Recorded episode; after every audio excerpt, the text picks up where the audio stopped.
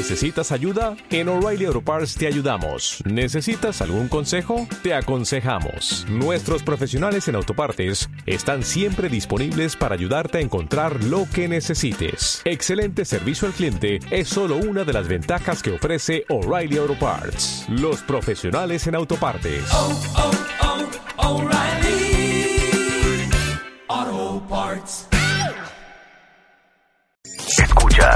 Lo mejor de Marta de Baile. Solo por W Radio. Estamos de vuelta. Son las 2 y 6 de la tarde en W Radio. El rockstar del amor es in the house. Y necesito violines. Es muy duro este tema.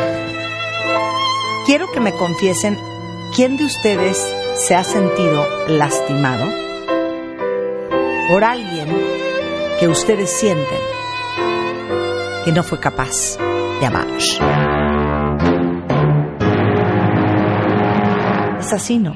Así mero. Y O sea, yo sí creo hay que- gente así. Sí, yo, creo que... todos tuvimos en nuestra historia de amores algún momento alguien que, que no fue capaz de amarte. no fue Que capaz. no sabe amar. Yo siento ¿eh? Es que, sí. es que hay una distinción, mira. Hay, hay- hay- hay tres tipos de personas que padecen esto. Personas que no saben amar, que son personas que tienen una forma muy poco convencional de demostrar el amor. Eh, Los que no saben amar a lo mejor demuestran su amor con celos, con intentos de control, con persecuciones, con codependencia. Es decir, sí aman, pero su manera de demostrarlo no es la mejor de todas. Entonces no saben amar.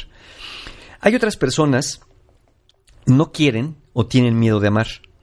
Porque su última relación les fue muy mal, porque ya tuvieron malas experiencias, porque ya dijeron, ¿sabes qué? Yo ya no me vuelvo a enamorar y aquí yo ya no le entro. Y se pasan un tiempo con la decisión consciente de que no quieren tener otra relación. Pero, pero, pero sí, de alguna manera, saben por qué lo hicieron, porque hay algo que les llevó a eso.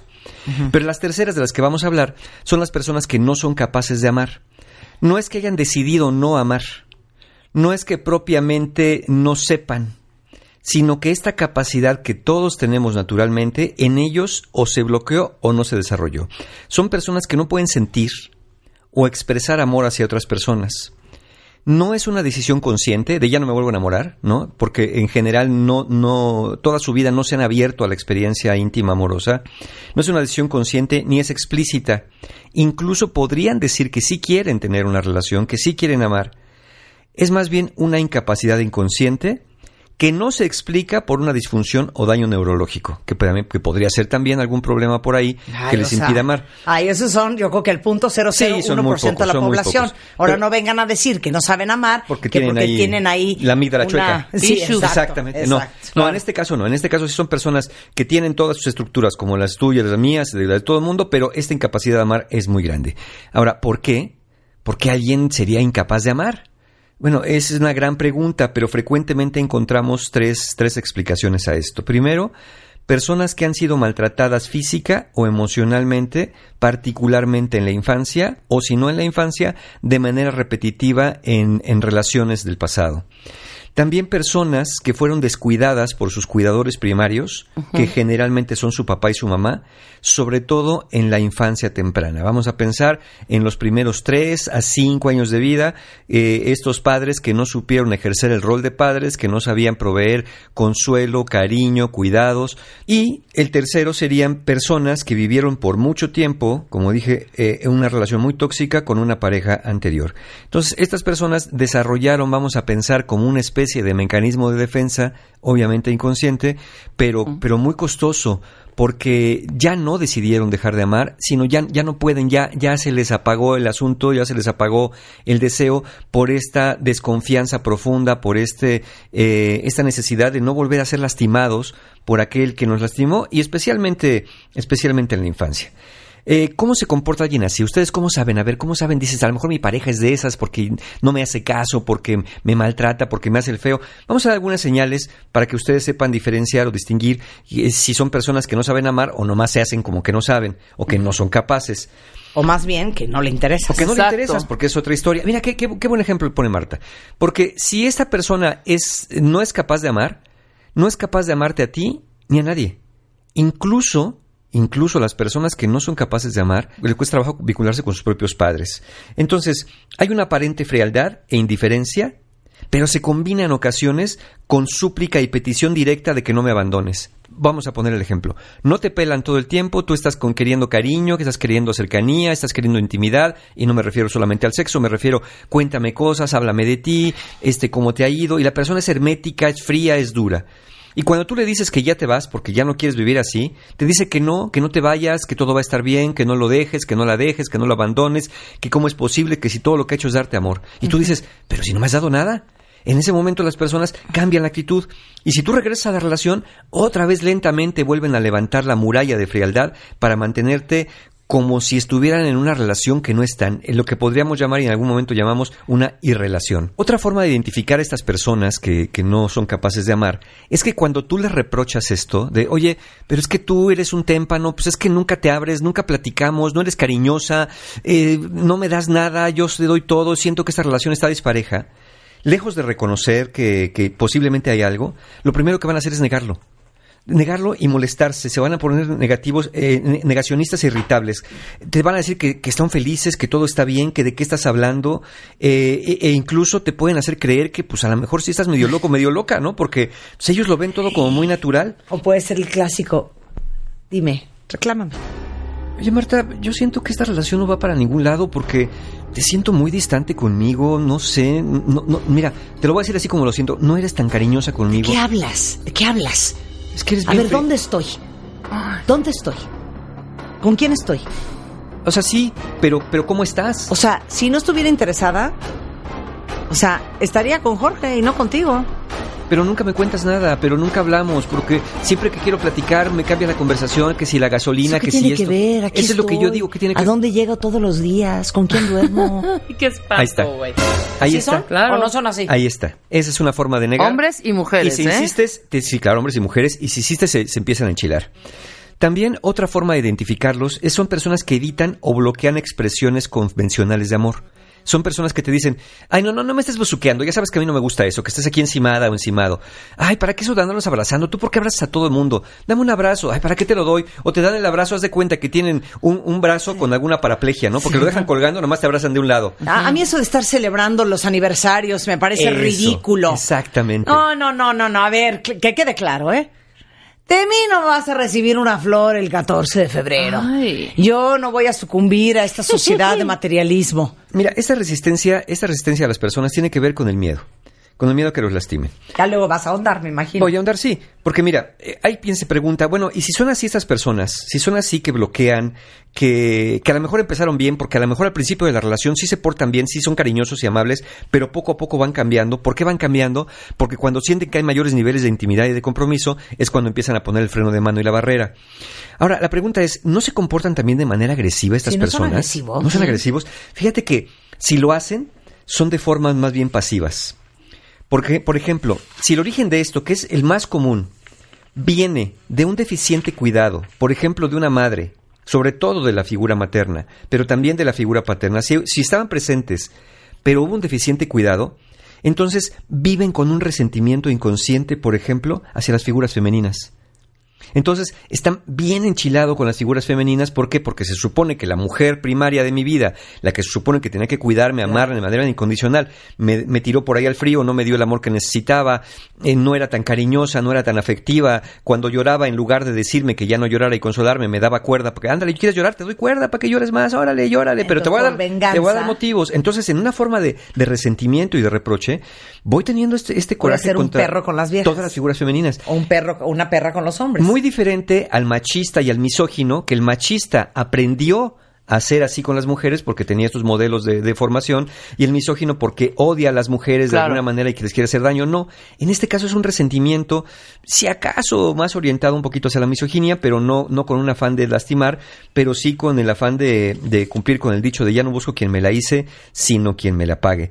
Y cuando llegan a ser agresivas estas personas, sí, cuando llegan a ser agresivos de forma directa, es una conducta que a lo mejor se portan hasta agresivos porque eso los hace salir de su estado de entumecimiento Lo que pasa es que la contraparte de, de la persona que está con una pareja así, es imposible, estamos de acuerdo, cuentavientes, que A, opción A, no lo tomes personal, o opción B, que no te sientas en estado de inanición amorosa todo el tiempo. Sí. O sea, que todo el tiempo tengas como sed y hambre Sí, claro. de palabras de cariño, de palabras de afirmación, de una apapacho, cualquier de que te migajilla abracen, ya se de te que hace digan. guau. Sí, claro. O sea, siento que estás como eh, eh, deprivado. Sí, sí, Como sí. privado. Sí, no, de- exactamente. deprived, no. Como Starving. privado, como, como starving. Sí, sí, estás, estás muerto de hambre, pero de Estás amor. muerto de hambre, de Estás amor. muerto de, de- de cariño, exactamente. ¿Dónde podemos ver ese tipo de relaciones? Evidentemente en las relaciones de pareja. Personas que establecen una relación porque dices, bueno, y si no son capaces de amar, ¿para qué demonios andan metiendo en relaciones? Bueno, porque ¿qué crees? Que sí no son capaces de amar, pero siguen teniendo la misma necesidad de amar y ser amados como cualquier persona. Entonces, eh, sabiendo que no son capaces de amar, de alguna manera ellos esperan que alguien descubra esa especie de incapacidad y que les, les cure de alguna forma. También la vas a encontrar en personas que al enfrentarse a la experiencia de amor no saben cómo abrirse a ella y, la buscan, pero ya que la tienen en la mano, haz de cuenta que te dan un cubo de Rubik, no tienen la menor idea qué hacer con él y no lo resuelves. Además, también podemos encontrar esto en relaciones de padres e hijos.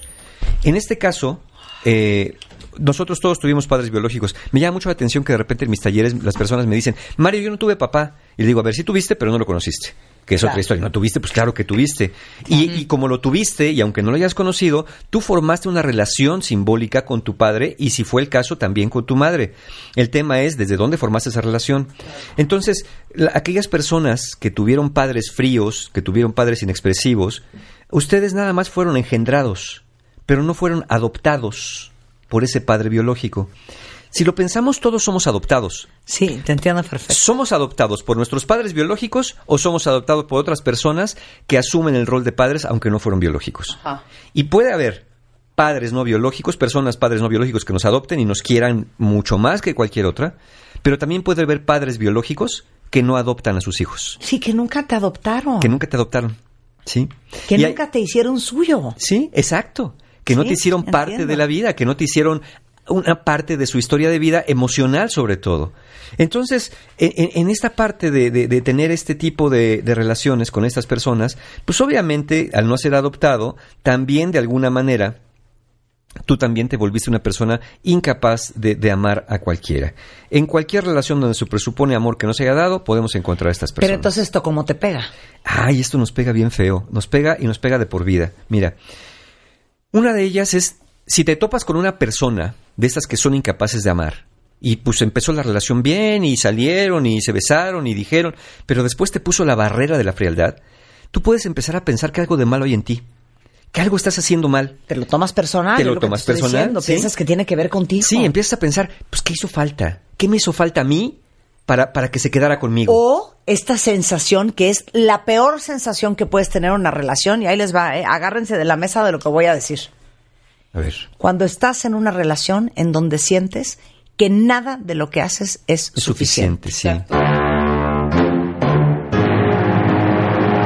Sí, y esto te va a pasar mucho con este tipo de personas que son incapaces de amar, porque lo lógico es que si tú das, y, y hay personas que dicen, no, yo, da, yo doy sin esperar nada a cambio, está bien, pero todos en una relación siempre debe haber reciprocidad. 100%. Entonces, si tú das y no recibes nada, pues llega el momento que ocurre una especie de agotamiento, una especie de frustración y una gran tristeza, sobre todo una tristeza muy profunda, de no sentirte digno de recibir el más mínimo cariño y afecto de la persona que tú le has entregado tu vida. Oye, hasta podrías acabar haciendo un threesome. Ah, claro. Para ver Para si ver así. si así. Te lo juro. Sí, sí, o sí. sea, acabas cometiendo errores graves. Sí. Un threesome, regalar una motocicleta, este, eh, cortarte No, el ya, pelo. volcarte en la otra persona claro. O sea, ya te vuelves espantosamente. loca de qué más hago para sacarle a Vas esta a persona. yoga, vas a yoga, te cambias de, de, de- hasta, hasta de manera de comer. Rebeca hasta comía comida molecular. Com- com- Pa- pa ver si así. Comía hierbita, hombre, y hasta Dale. yoga. Ándale. O sea, te digo, tú ya en desesperación. Sí, exacto. sí, sí, sí. No, tú estás buscando muy malos errores. Estás buscando el cerillo que prenda la mecha para ver si algo arde, ¿no? Pero la verdad es que te topas con un témpano de hielo. Si insistes en esta explicación de que tú eres la persona que está mal y que tú eres la persona indigna de ser amada, te vas a llevar entre las patas a la autoestima. Eh, Pero ¿sabes qué? Ahorita de que manera nos estamos recurrente. oyendo. Qué asco. Sí, ajá. O sea, ok, la otra persona, bueno. ¿Cómo nos permitimos nosotros? ¿Y sabes por qué? ¿Por qué podemos pasar? Y sí es ¿Por qué cierto. no Porque creas, que Mario? empiezas a creer que it's, with, Está it's cañón. about you. Sí. Pero aparte no es, bueno, ya llevamos así tres meses o cuatro. No, años. años. Años. Pero si vienes de malas relaciones o relaciones fallidas, claro, piensas, exacto, es que esto, yo tengo que ser otra persona Para que me para acepte que la, relación porque, jale, porque las anteriores no han jalado. Entonces, a lo mejor, estos son los cambios que yo tengo que hacer. Sí, claro. Sí. Y no tiene nada que ver contigo. Y no tiene que ver contigo. Pero ¿sabes, ¿sabes qué es lo que hace más adictivo este tipo de relaciones? Porque se vuelven un poco adictivas. La idea de que tú puedes reparar al otro, que tú lo vas a curar con tu amor, que tú lo vas a abrir, porque dices, seguramente, como ya me contó que en la infancia, o ya me contó relaciones pasadas, con mi amor, con mi amor yo lo voy a salvar, con mi amor lo voy a curar. Y entonces te puedes pasar años de tu vida buscando o salvar la relación en la que tú sientes que como ya invertiste no la quieres dejar, Ah. o en reparar a aquella persona. En tu imaginación, esa persona se encuentra bloqueada, tiene un tapón, que si tú quitas el tapón, el amor va a salir a borbotones y te va a bañar y te va a recompensar por todos tus sacrificios. Pero no hay ningún tapón allí. Hay una incapacidad, nomás no hay, no hay tapón, no hay producción. Sí, claro. Y como no hay producción, no importa cuántos tapones quites, lo único que te van a salir son dos, tres arenas de soledad y uno que otro telaraña de abandono. Piensas también, equivocadamente, que si tienes paciencia e inviertes el tiempo y el amor suficientes, un día vas a recibir esa recompensa cuando aquella persona empiece a amar y tú vas a estar ahí para Claro. eso. Es más, juras que un día te va a voltear a ver, le vas a dar una ternura increíble Sí. y va a decir, no manches lo que esta mujer ha hecho por mí. Perdóname. Uh, sí. claro. Y les digo una cosa, no va a No va a suceder, ¿eh? suceder. No va a suceder. No va a suceder. Mira, el gran problema con esto, además del tiempo invertido, si están buscando curar o salvar al otro, es la gran frustración, los sentimientos de minusvalía que vas a desarrollar contigo mismo, contigo misma, y la ingratitud y enojo que vas a sentir hacia el otro, porque según tú, si ya no se pudo quitar ese tapón, entonces es que no quiere amarte. Es que puede, pero no quiere. Y no te cabe en la cabeza que aunque quiera, no puede.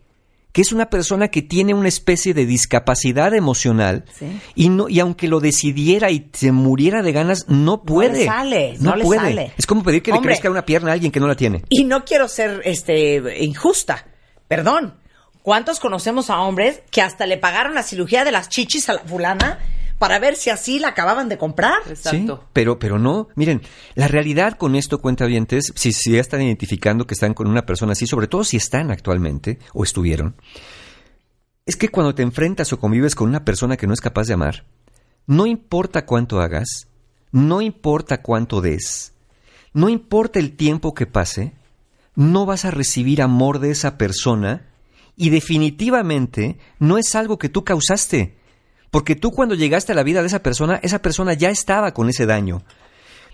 Pero, pero algo que sí pasa, aunque tú no lo causaste, tú eres quien lo está padeciendo. Y lo vas a seguir padeciendo, no hasta que esa persona se cure, porque quién sabe si va a pasar. Lo vas a seguir padeciendo hasta que tú declares que tienes que dejar, dejar de encontrar otra explicación o seguir intentando que esa persona te ame. Paréntesis. ¿Cuántas veces hemos hablado, y es más, con Mario hasta hicimos dos veces un programa que se llama Los lenguajes del amor? Sí. ¿Y cuántas veces hemos hablado de que en la vida tienes que encontrar una pareja que conciba el amor como tú? Que lo entienda como tú. De, es que a mí me encanta que nos hablemos diario. Ay, a mí también. Yo no necesito espacio. No, yo tampoco. O yo necesito espacio. Ay, yo estoy perfecto con eso.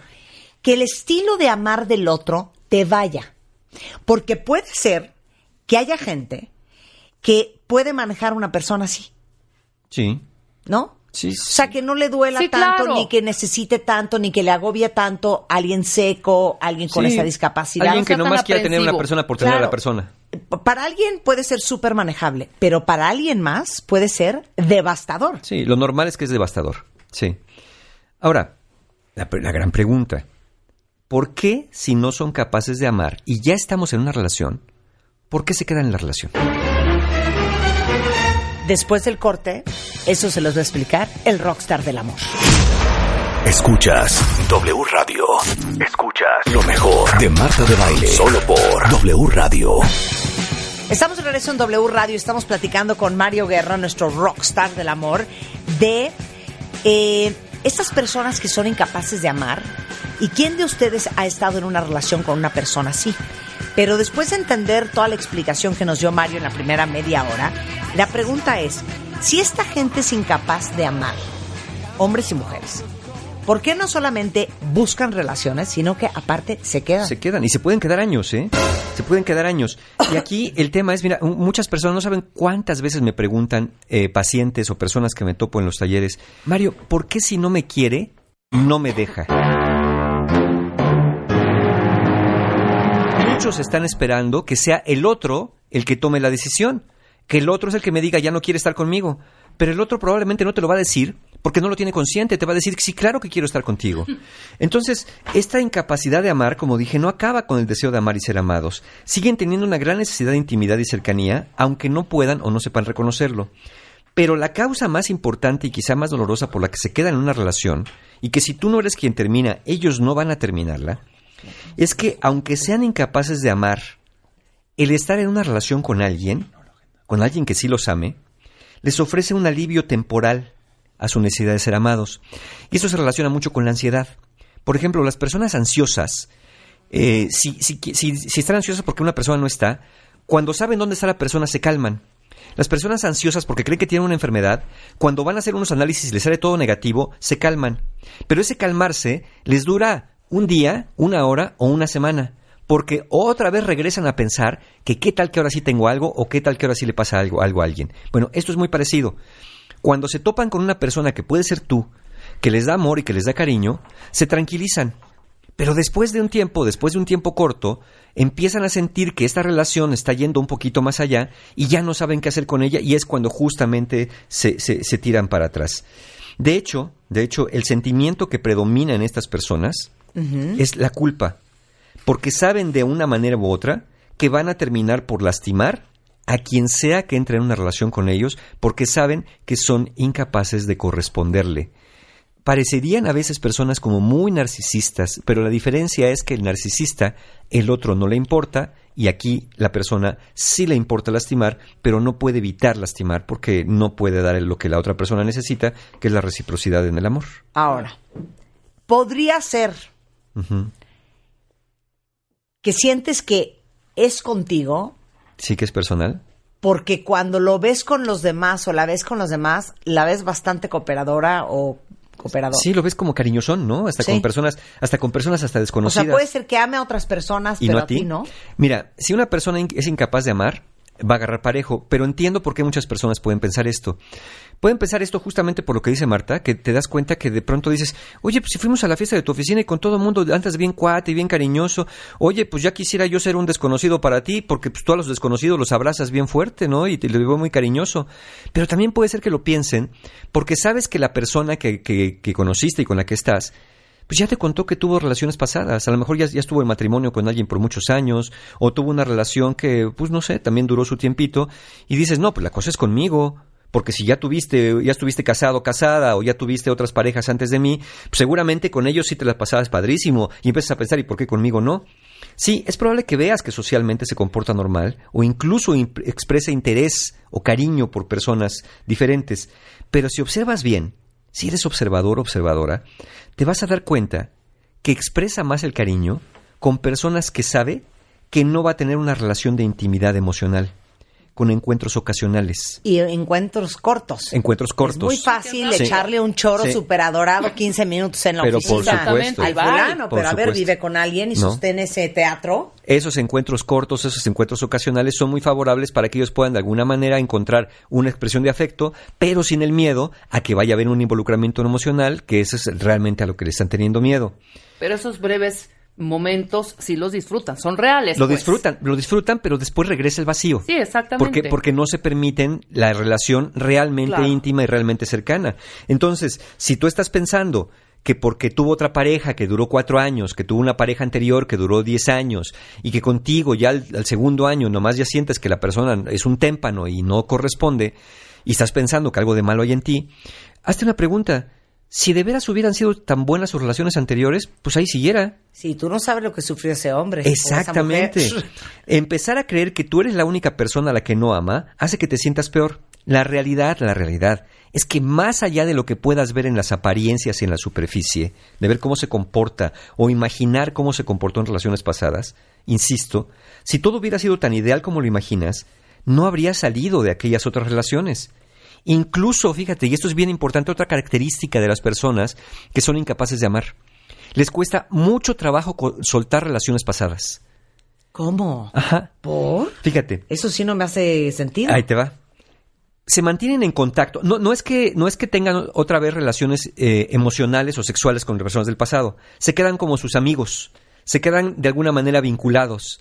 Viviendo cerca, eh, hablando con ellos, pidiéndoles consejo, ¿no? Porque es que, es que, no, pues es que eh, fuimos muy íntimos, muy amigos, me conoce muy bien, me conoce como nadie. Y parece paradójico, pero con estas personas con las que ha estado vinculado emocionalmente en el pasado, muy frecuentemente exparejas, no significa que tenga intenciones románticas al regresar, que por cierto es una persona que ya padeció lo mismo que tú, sino que hay una necesidad de sentirse amados y esto les hace permanecer en contacto con cualquiera que alguna vez les demostró genuinamente amor. ¿Sí? E- e- e- esto, esto seguramente también lo va a querer hacer contigo, ¿eh? Por cierto. Si tú truenas esa relación, te va a decir que al menos sigan siendo amigos. O te va a volver a buscar. O te va a contar algún problema. O te va a invitar a algo así nomás como, no, pues un concierto porque sé que te gusta esto. Les cuesta mucho trabajo, mucho trabajo soltar relaciones, aunque no se mantengan de forma romántica. ¿Por qué? Porque si ya tuvieron una relación contigo y tú les demostraste que los ibas a amar, no van a perder esa joya. Porque como son incapaces de amar, pues obviamente una persona más sana, ay, perdón, ya lo dije, una persona más sana, pues de inmediato les va a decir, ahí te ves, yo lo que quiero es reciprocidad, pero Claro. como tú ya te quedaste, mientras más tiempo te quedes, pues más se van a engolosinar con eso y tú vas a ser una persona de la cual no se van a querer desprender. Y si tú caes en ese juego, te vas a mantener también muchos años con la velita encendida, pensando que a ver qué día si se va a quedar para siempre. Oye, a ver, hay varios aquí en Twitter que estoy leyendo los cuentavientes que dicen un poco más o menos lo mismo. Ajá. Que le han reclamado a su pareja, y hay casos de hombres y de mujeres, Sí, ¿eh? claro. que le han reclamado a su pareja y que la contestación es la, la típica, así soy yo. Exacto. Pues así soy yo. Pues así soy yo.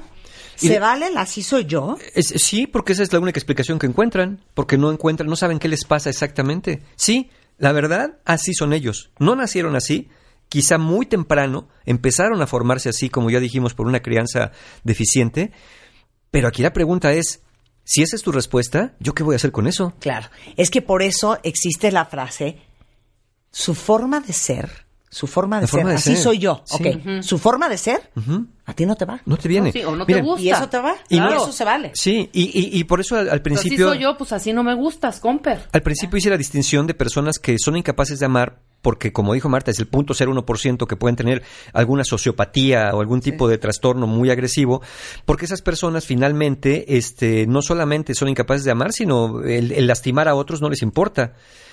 Y, y obviamente no lo sufren. Estas personas sí lo sufren, sí no quieren lastimarte, pero tienen tanta necesidad de sentir amor que la verdad, la verdad, piensan más en ellos que en ti. Sí. Y sin querer te llevan entre las Claro. patas. Ahora, otra pregunta, dijiste hace rato, porque otra chava dice, soy una estúpida, yo pasé 16 años pensando que con borbotones de amor iba a poder destapar este corcho. Sí, sí. y perdí 16 años de mi vida. No lo veas como pérdida, yo creo que aprendiste muchísimo, pero es clarísimo que a borbotones de amor esto no sale. No, no sale. No sale. Lo que vas a hacer es que te vas a drenar. Estos, ellos son como, como agujeros negros. Si lo vemos en el agujero negro en el espacio, absorbe, se puede tragar estrellas enteras, pero el agujero negro nunca va a brillar. Hagamos lo único que va a devolver es materia cercano. oscura. Son como chupacabras. Como chupacabras. Te van a chupar toda la Sí. sangre. Sí, sí, sí. Y e, e insisto, tú crees que Borbotones de Amor va a destapar, pero es que no hay nada tapado. No hay producción. No, no es que algo se va a desatorar. Nada está atorado. Nada más no producen. No producen sentimientos amorosos porque en, algún momento sufrieron este daño emocional y dejaron de producirlos como un mecanismo de defensa, pero también dejaron de asimilarlos. Sin embargo, la necesidad está allí porque es una necesidad natural. Entonces, finalmente, eh, no importa cuánto des. Mira, les voy a decir una cosa. Si una persona de estas que son incapaces de amar cobrara conciencia de que tiene un problema y decidiera buscar ayuda profesional, le va a llevar años de terapia, años, mínimo, mínimo, un par de años de terapia, para empezar, empezar a abrirse un poquito más a los vínculos afectivos. La pregunta es, ¿qué vas a hacer tú mientras, en esos mínimo dos años, pero se pueden llevar más todavía, cuando esa persona, por tú estar con la esperanza, te siga tratando con frialdad, te siga tratando con distancia, te siga tratando eh, sin la reciprocidad necesaria. Estamos dispuestos. Es que aquí hay otra variable, porque dice, bueno, voy a evitar sus nombres, pero dice, me dice que me quiere, pero toda su conducta La contraria. es contraria. Sí, porque es el fenómeno que digo. Si estas personas son frías y son inexpresivas y son poco cariñosas, cuando les dices que te vas, cambian de inmediato.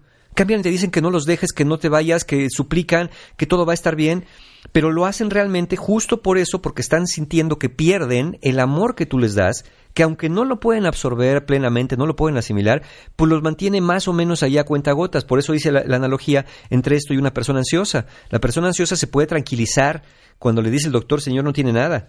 Pero esa tranquilidad va a durar 15 minutos cuando piense, bueno, no tengo un tumor, pero ¿qué tal que tengo eh, un virus? Claro, ¿Y qué claro. tal que tengo una enfermedad rara? ¿Y qué tal? Entonces, es una tranquilidad muy relativa la que tú les puedes dar. Entonces, no, no, no eres tu terapeuta. Ahí va otra variable. A ver. Dice una cuenta es mujer. Hagan de cuenta que están describiendo a mi marido. Ajá, fíjate. Y, a un no me he ido porque es una muy buena persona. Sí, ah, qué bueno que lo dices. Qué Sí. buena variable, ¿no? Sí, no, no son malas personas. E- e- esa es la analogía que estaba yo empezando a hacer y después me, me desvié un poquito. Sí, los sociópatas y las personas que tienen algún trastorno psicológico, psicopático, eh, eh, están más orientadas a sí causar mal y lastimar a las personas sin consideración. No, no, estas no son malas personas, pero tienen un problema bien, bien serio. Claro. Entonces, no, no los vamos a satanizar, ni maldito, ahora me voy a vengar de él. No, no tiene Pero caso. entonces, qué ternura, y, y te lo digo porque yo sí conozco a alguien Yo también. que lo dejé de ver un tiempo y después supe que se había casado y ya tenía dos hijos. Y entonces cuando me lo encontré otra vez en la vida, le dije, ¿cómo estás? Y qué increíble, porque es una persona bien tímida, súper introvertida. Y le dije, ¿estás feliz, enamorado, tu esposa, tus hijitos? Y se me quedó viendo con cara de, eres una loca.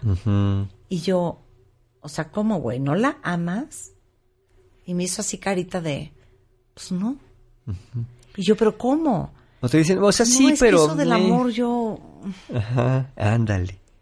Y es, un, es una linda persona de quien Sí. les estoy hablando. Y Sí. ha de ser un buen hombre y ha de ser un buen marido y un buen papá. Y un buen amigo, en un momento dado. Pero eso de, de, de, de- de- del amor y, y te amo y chiquit, cero. Sí, sí que los ves que eh, tienen hijos y, y no enloquecen de amor por ellos. Pero ni por nadie. Ni por nadie. Sí, por, no por nadie. Ni por nadie. Digo, pero ya uno dice a los hijos porque pues Sí, dices, sí. bueno, ya lo ves y, dices... Oye, y buena onda. sí, no. Pero así que qué Sí, buena bárbaro, persona. No. Pero no Sí. es amoroso, punto. Sí, no ahí ama. está, ahí está un, un buen ejemplo de alguien que es incapaz de amar. Entonces, ¿qué haces si es una buena persona? Pues qué buena persona es, pero ¿qué es lo que tú necesitas? Hombre, eh, lo que decíamos al principio.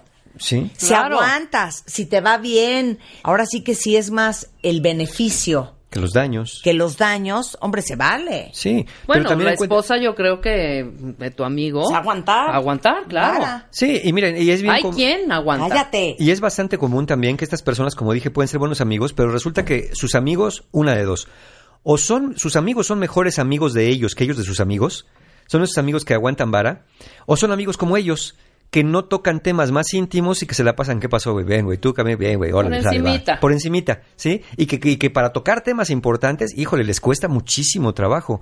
Justamente por eso, porque, porque les impide. Ahora, ustedes se preguntarán, cuentavientes, ¿qué demonios tiene esta gente en la cabeza que todavía se pone no solamente a tener pareja, sino además se pone a tener hijos? Sí, Bueno, claro. Pues sí, se pone a tener hijos por, por, por una de dos razones. O una, o insisto, por la necesidad de llevar una vida normal y, y de, y de sentir amor. O la otra, y, y va a sonar absurdo, pero la verdad es que la mente humana no es lógica, lo hacen porque sienten que es lo que se supone que tienen que hacer. Sí, claro. Casarse, tener hijos, tener una familia. No porque realmente les haya despertado la necesidad amorosa de tener una descendencia, de poder enseñar a mis hijos lo que sé, de poder eh, este, trascender en ellos, no. Es porque, pues, si ya tengo 40, pues ya me voy a casar. O sea, es por ahí y el ya voy a tener asunto. hijos. Es por ahí el asunto. ¿Qué hacemos? Bueno, ¿qué Pero hacemos? están fracturados en general. Están- sí, no, o sea, es, es perdón, que eso... las relaciones de en pareja, las relaciones Sí. familiares interpersonales es la misma Sí. fregadera. Te voy a decir una cosa, Rebeca, dijiste algo bien importante. Esto, el- el- la incapacidad de amar, te fractura la vida entera. Puedes ser exitoso profesionalmente, puedes tener eh, eh, de manera superficial verte como una persona muy normal, pero en el fondo hay un gran vacío, una gran soledad y amistades, relaciones de pareja e incluso relaciones con hijos, con padres y hermanos está profundamente fracturada. Son personas que solamente el profundo sentimiento de soledad los puede llevar a buscar ayuda. estar bien tristitos. Sí, claro. Sí, muy solos, tristes, muy solos, muy solos. Y los puedes ver muy El alegres. fondo de la almita. Y te tristes. pueden decir que se la pasan bien padre con ellos mismos, porque te dicen, yo me disfruto mucho. Y hay personas que lo hacen, pe- pero, pero, pero en el fondo sí están, como dice Marta, muy tristitos. Entonces, ¿qué hacemos? Bueno, ¿qué hacen ellos? ¿Qué hacen ellos? Bueno, sea, uno como quiera. Sí. Pero ¿y ellos? Mira, sí, cuenta bien, vamos a ver primero, primero ustedes. Si son ustedes, se identifican con esto que estamos hablando, la única, y me atrevo a decirlo, la única posibilidad de salida razonablemente rápida, y estoy diciéndoles que mínimo son dos años, si no es que un poquito más, es la búsqueda de ayuda profesional. Es imprescindible que alguien los acompañe en este proceso de poder empezar a volver a contactar con esta parte que está muerta allá adentro, que está agonizando allá adentro, para poder eh, eh, darse cuenta de que lo que está pasándoles no es normal que lo que esa tristeza que están sintiendo es producto de eso que ustedes ven como pues pues yo estoy bien solo y así soy, ese así soy. Vamos a quitarnos de la explicación de así soy. Mejor volvamos a la pregunta, ¿y por qué estoy siendo así? ¿Por qué lastimo a las personas que más quiero? ¿Por qué no me han funcionado mis relaciones de pareja? ¿Por qué ni siquiera tengo amigos verdaderos? ¿Y solamente son amigos de ocasión? Bueno, ahí está la gran pregunta. El reconocimiento de esto que puede estar pasando y la, y la apertura a la necesidad de ayuda, creo que es el primer paso. Ahora, si ustedes están del otro lado, son los que se están relacionando con alguien que no es capaz de amar, primero, dejen de malignizar la vivencia. Quien no te amó, no decidió no amarte. Era incapaz de amarte, sobre todo a aquellos que les viene de la infancia. No es que tus padres no hayan querido amarte, es que no pudieron amarte como no pudieron amar a nadie e incluso no pudieron amarse a ellos mismos. Y esto también, de alguna manera, debe aportar, ¿no? Si no sufrimiento, una soledad muy profunda, como dijimos, a estas personas, a tus propios padres eran así, que al igual que tú, al permitirte quedar en una relación así, lo sigues replicando. Eh, eh, esto de verdad me gustaría que se les quedara tatuado. El que alguien no te haya amado no significa que tú no seas digno de amor. Otra, segunda, deja de invertir tu vida en algo que está consumiendo tu vida. No es que estas personas no tengan arreglo, ya lo dije, sino que primero tendrían que tener la conciencia de que tienen un problema, después la voluntad de buscar ayuda y después de eso someterse a un largo proceso, a un largo proceso terapéutico con un profesional especialista. Y finalmente recuerda, y recuerda, esto es bien importante, que el que alguien no te ame no significa que te odie, al menos no de manera personal, o que tú ahora debas odiar a esa persona porque si te pasaste 10 años o 16 años con esa persona, no lo hiciste por estúpido, lo hiciste por la esperanza de que las cosas estuvieron bien. Sí, fue un despertar, pero un despertar muy lento. Pero si ya estás empezando a despertar, es momento de tomar decisiones, porque es tu vida. Ni vas a arreglar la vida del otro, ni vas a rescatar la tuya quedándote en una relación con alguien que no es capaz de darte lo que cualquier persona necesite. Bueno, gracias Mario, te queremos. Muchas Mario, gracias. te queremos. Con esto nos vamos, cuentavientes, no se vayan ustedes, hay mucho más el resto de la tarde en W Radio. De hecho, después del corte, todo lo que ha pasado en México y en el mundo. En Así las Cosas, emisión de la tarde, solo en W Radio.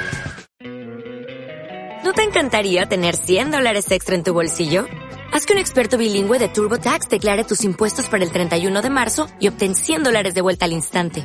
Porque no importa cuáles hayan sido tus logros del año pasado, TurboTax hace que cuenten. Obtén 100 dólares de vuelta y tus impuestos con 100% de precisión. Solo con Intuit TurboTax. Debes declarar para el 31 de marzo. Crédito solo aplicable al costo de la presentación federal con TurboTax Full Service. Oferta sujeta a cambios o cancelación en cualquier momento.